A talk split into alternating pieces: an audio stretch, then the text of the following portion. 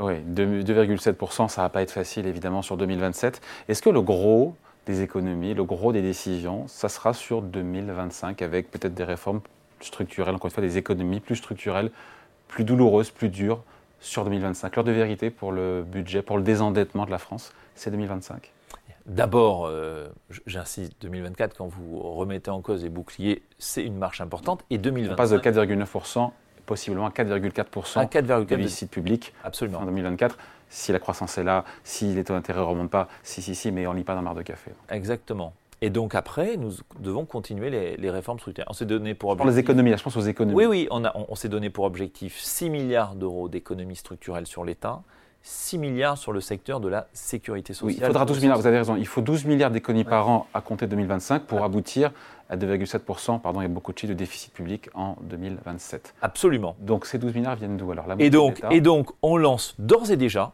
moi je prépare déjà le budget 25 et comment on le prépare Avec des revues de mission systématiques. On en a tellement eu des revues non, de mission. Je ne suis pas d'accord. RGPP sous Nicolas Sarkozy, MAP sous François oui, Hollande, mais c'est une, CAP sous... Euh, c'est une exigence. C'est vrai, ça, les, les rapports, c'est pas ce qui manque en France. C'est une exigence collective qu'on doit se fixer.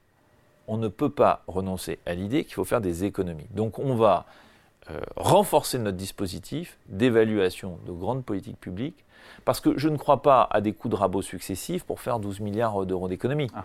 Il faut des grandes réformes structurelles. Je vous citerai deux réformes qui nous ont permis aussi de, redonner des marges aujourd'hui.